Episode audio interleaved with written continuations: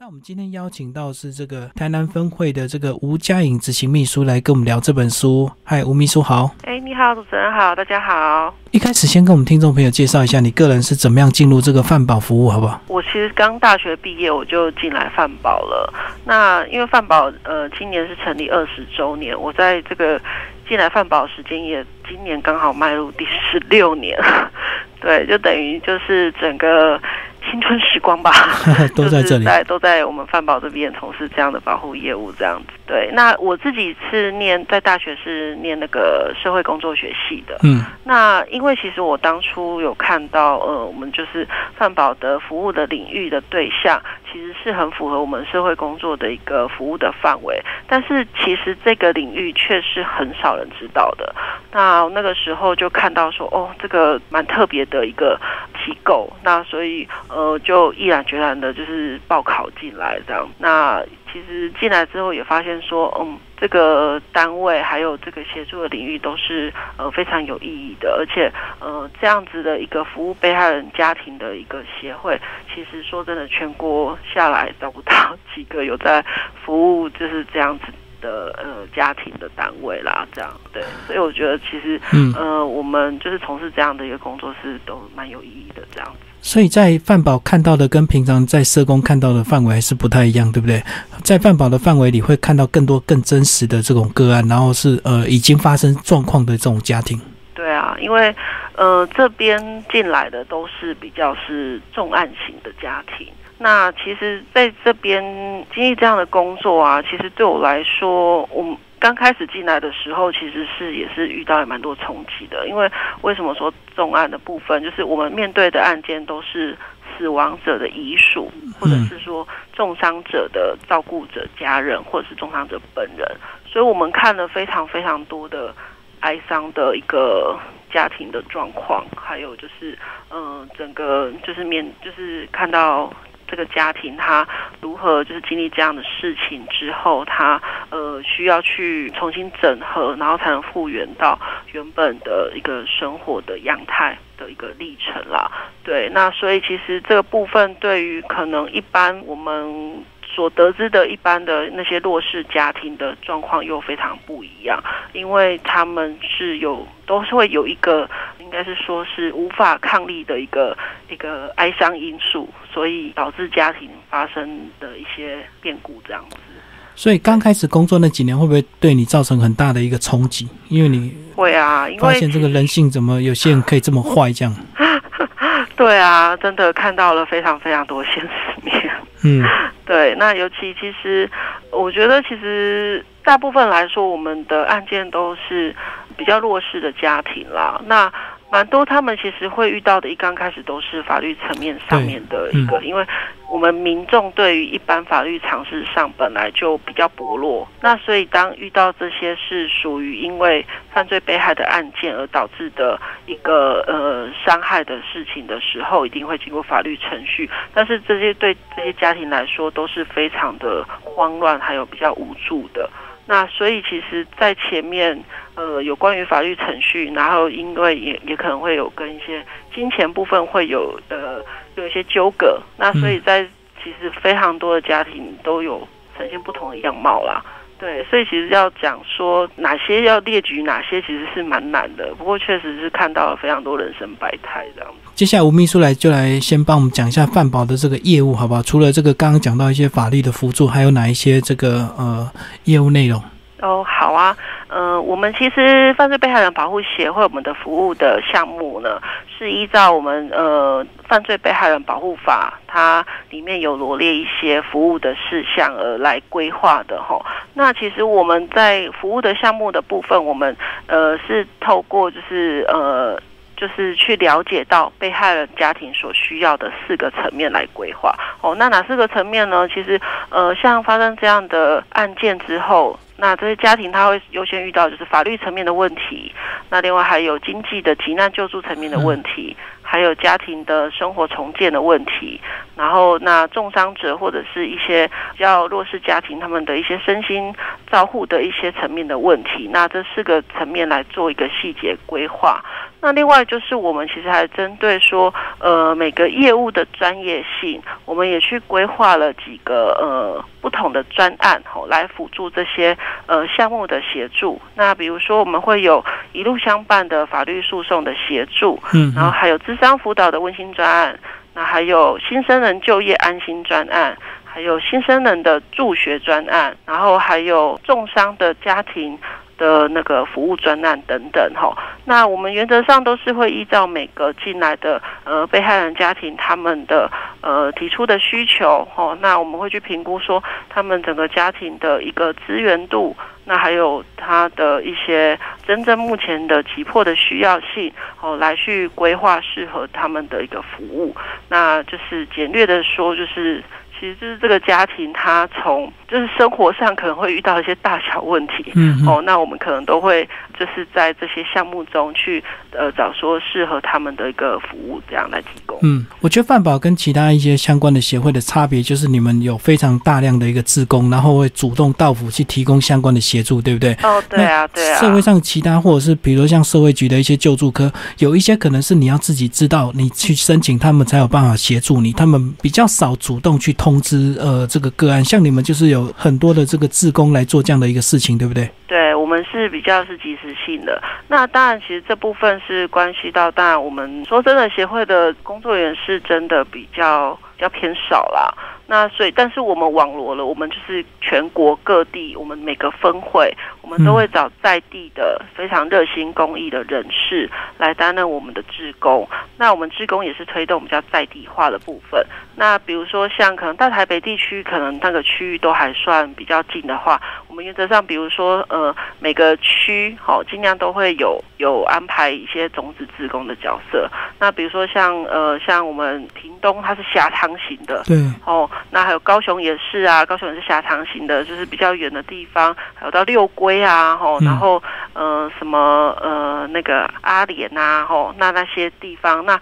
原则上啊，就是我们在那个山区里面，那比如说。台南这边就是南西，就是山区那边，我们都还会进驻一些种子自工。那这些自工们，就是如果当我们有需要的一些案家，他们呃，就是发生案件的时候，我们会很快的会请我们当地的志工，就会前往那个案家去，先去做一个了解接触，然后呃，提供一些就是基本的讯息，然后回来我们协会会帮们做一个整体的一个服务规划，这样子。那这个饭保协会这个特别的地方，就是呃，这些志工其实有还蛮一大部分的这个比例是所谓的被害人家属，他们在经过辅导重建之后，重新走上这个正常的生活常态之后，来转任志工的，对不对？对啊，对啊，这是这个我们协会非常非常独特性的地方。那其实像这一次出版的书里面，其实有非常非常多的，也都是这样子的新生人志工，他们。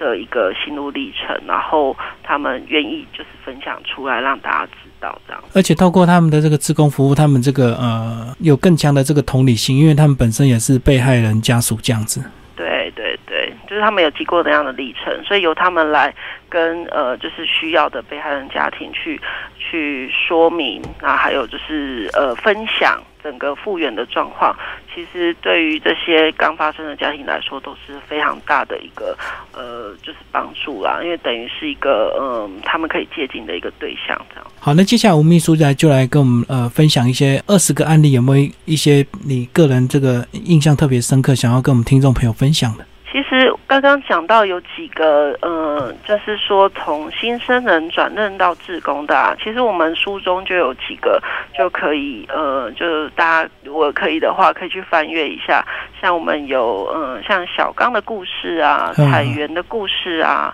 小林的故事啊，孝珍的故事啊，其实都是有。做到这样的一个，嗯，就是回馈，就是说，因为他们经由我们被害人保护协会的一个呃服务历程，那呃，他们就是已经都复原走出来之后，恢复生活之后，他们愿意把这些经验分享哦，然后带给我们的那个被害人家属这样子。嗯，那其实像彩媛的故事好了，就是呃，我们第二则故事叫生命的练习题，那。他们这个故事其实，呃，当初也是一个蛮大的新闻啦。然后呃，他其实也比较特别的是，因为他是经历了先生是呃是先是重伤的状态，嗯，他重伤的状态其实是蛮久的。然后当然，因为原本的一家之主就是发生了重伤了之后，那就躺在那边。那其实对他的心境来说是落差很大了，因为本来就像一个就是一个精神支柱的存在，可是躺在那边之后，确实他就觉得这个人好像他就不认识了。是，那其实后来对他来说最大的冲击就是小孩的一个他的小孩的心境的转变，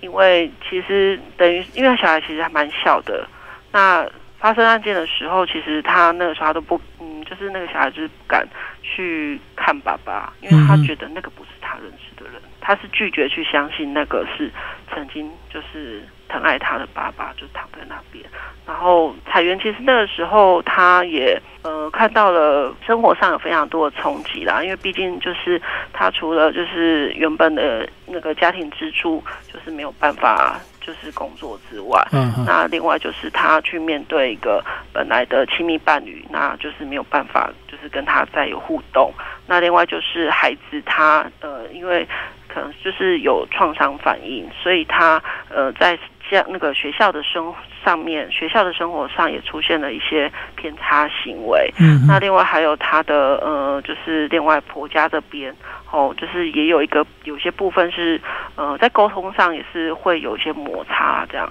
所以其实他当初他是蜡烛三次头烧，嗯嗯，对，然后对他来说，其实每去见先生一次，其实都都是很煎熬的啦。对对，但是他后来他就是选择，因为呃，就选择就是让让就是让先生就是自由，就是不要让他就是在受苦，因为他说嗯。虽然他就是先生躺在那边，他觉得他觉得他先生应该是可以了解他的辛苦的，是，所以他也不忍心就是让他一直躺在那边受苦这样，所以后来他就是有选择就是放下啦，然后就让让先生呃可以就是离开，那后来他就把他的重心就是放在他呃就是小孩的身上，那就是后来就是透过协会这边，那我们协会呢就是运用了。呃，我们的智商辅导的温馨专案，那我们有派我们的呃，就是专案的心理师，然后跟这个小朋友就是去谈，然后去了解说他呃，去帮他处理他对于就是呃面对爸爸的这样子的状况，他就是怎么样去做一些心灵上的一个调试跟转变。那其实，在辅导小朋友的上面是非常的难的。那嗯他其实心理师是运用非常多不同的方式，那再再加上就是彩源，就是也都一直非常的配合，所以后来就是其实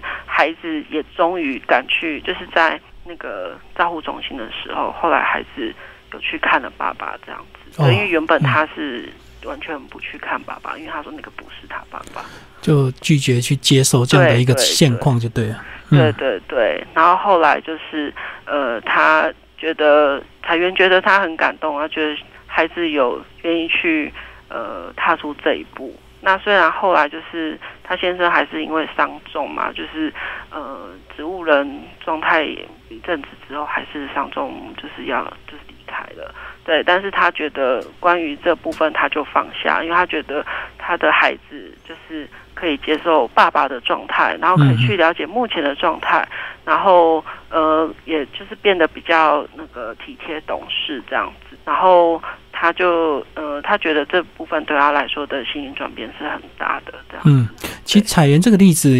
看了之后，有点让人家比较这个气愤的地方，就是就是关于这个车祸的这个协调，有时候遇到这种赔偿金的这个协调，即使你们介入，对方还是有办法去找出更这个呃有利的人士来跟你这样谈判，就对，然后降低这个赔偿金额。这部分其实，因为这个案例其实真的是比较特别啦。哦，那我觉得其实后来彩源是选择了，就是说他他愿意就是放下了，因为他觉得，当然这部分对他来说，他的生活上最重要的就是还是活着的人跟呃，就是呃他的生活。对，所以其实如果说他他自己有跟我谈过，如果他一直都把他的心情都放在那个赔偿金啊，还有就是对方的那些那些嗯，就是不合理的行为上面的话，对他来说其实是呃，就是他觉得那不是他要的生活，他想要让自己可以呃，就是往前。对，那所以这部分他后来有选择放下啦，这样。因为确实，这个即使裁员的这个先生他是警察的一个身份，这么被关注的这个新闻，一样会遇到这样一一些比较这个不合理的一个呃对待。那即使有你们的协助，其实最后还是当事人自己要去承受，对不对？因为毕竟有时候我们很难去选择，或者是面对说为什么这些人这么没有诚意，或者是这些人为什么这么可恶这样子。对啊，因为其实协会我们最主要是帮助这个家庭。的一个复原，我们并不能去所谓的左右说案情的一个进行，或者甚至就是一些法律或者是调解的风向，这是不太可能的。所以，我们其实比较专注在之后要生活的如何去复原的状态。对，那当然，我觉得其实，在陪伴的过程中，非常多案件都有这样子，有非常多案件也都拿不到赔偿金。是是。对，那所以我们就是其实协会的用意就是陪着他们。度过这一段时间，然后让他们可以有一个新的生活重心跟方向，然后呃，不要就是主要是不要让自己的部分一直痛苦的沉浸在那个情境中，因为这样其实是对他往后的生活或对他的亲人哦都是没有任何的益处，也就是没有未来的啦。这样，所以其实协会是比较采取的是陪伴，然后。呃，就是帮助他们，就是走出来这样。所以刚讲到这个，呃，有些人拿不到赔偿金，所以协会就有它的重要性。这个协会有呃，会先提供这个所谓的补偿，对不对？对，我们会帮那个这样的没有拿到赔偿金的家属，会去申请犯罪被害人补偿金。对，那这个部分它是属于代为赔偿的。当然之后的部分呢，等于是呃，其实等于是说被害人这一边把呃球场的债权是交予给地检署去帮我们做球场的动作。那地检署这边会先呃运用就是一笔那个赔偿金的那个补偿金的费用，补偿金的费用先补偿给被害人家属。然后之后，地检署这边再去跟对方做求偿动作，这样。嗯，那这样的金额是可以，就是先短期的，让我们的被害人家属至少有拿到一些实质的一些，呃，就是可以金钱啦。因为不然，其实像那样的案件都没有拿到任何的费用，其实在对他们来说经济上都是非常困难的。所以等于是提供一些及时的帮助，然后先代垫这些赔偿金就对了。对对，因为法律诉讼有时候这个三年五年都不一定嘛。对对对，就是所以这是代位求偿的意思。再帮我们介绍一个案例，好不好？那不然来谈谈我们的伟林好了。啊，伟林的故事。对，伟林是我们在台南的围观大楼发生的案件。哦，地震的关系。对，那因为其实。这个部分，大家可能我在猜，应该蛮多的民众可能会觉得说，哎，这案件算被害人吗？那其实因为这件案件，它当初就是我觉得，呃，地检署在这个部分的的那个侦查部分是非常非常快，就很明确的知道说，呃，因为那栋大楼它是确实是有非常大的一个施工疏失哦，然后所以造成了这么多人的死亡的部分。所以他是有符合到就是被害的一个要件，嗯嗯嗯，对。那因为这个我想伟林的故事应该蛮多的，蛮多人都有在电视上，就是在那一年春节的时候都有看到。他就是算是他们住在那边的亲人们唯一一个生还者。那他的婆家那边的人也都走了。那他自己的小家庭是他先生跟他的小孩离开了这样子。而且，就是地震发生的当下，其实是就是倒塌，就是那个那个楼层往下倒的时候，他就是跟我们分享说，他那个时候真的非常的非常的感动，是就是真的是他先生第一一刚开始马上就是伸手去抱住他跟小孩，嗯，所以对，那当然因为那个时候确实是因为救援就真的是有困难啊，那他也是说。他其实闭上眼睛都会想到那一天的状况，都还是会。嗯，虽然事情发生了也是两年两年了，对。那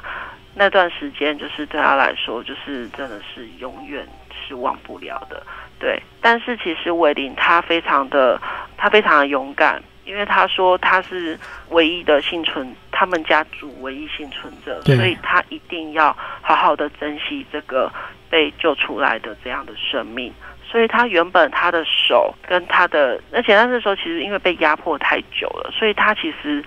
是没有办法走路的。嗯，对，在其实前面的一年来说，他都是坐轮椅，但是他非常非常的努力的去做复健。那我们那时候就也有职工去陪伴他去做复健啊，而且他复健非常的满，他是礼拜一到礼拜五全部都排满了。是是是，对，因为因为他说他一定要赶快的让。自己的身体可以恢复，然后他希望可以运用，就是他呃这个生命，哦，就是重获新生的生命，可以去帮助更多需要的人这样子。所以他原本呃，其实医生评估说他可能要再坐轮椅一段时间啊，可是他其实因为积极复健啊，他大概十个月就已经可以站。对，然后后来就是呃，他今年又来参加我们的春节餐会，他是自己。就是慢慢走路，自己从那个就是整个走走到舞台上，这样都非常的感动。嗯，对。然后还有，嗯，他的手原本其实就是是没有办法，就是就是没有办法拿东西，是握无法握紧的。嗯，那也是就是就是在经历就是他自己的一个毅力的状况下，他就是呃也是就现在开始是可以自己呃握笔。然后是可以做一些比较简单的一些小小肌肉的动作，这样。嗯嗯嗯。对，所以其实我们一路这样子看到他从本来是就是很悲伤的状态，到后来非常坚强的面对，其实对我们来说就是真的真的是非常的感动。所以他目前的现况就是一样，呃，维持复健就对。对对对，然后他其实有一些的，呃，有一些。单位也是有是邀请他，就是他会去分享一下他的一个就是整个的复原历程这样子。那他也是有跟我们的新生人来做分享过，然后很多人都很感动。对啊，因为像他这个状况，他说在那个大楼里，他们总共八个家人，只有他一个人这样对活下来。对，只有他一个人活下来，而且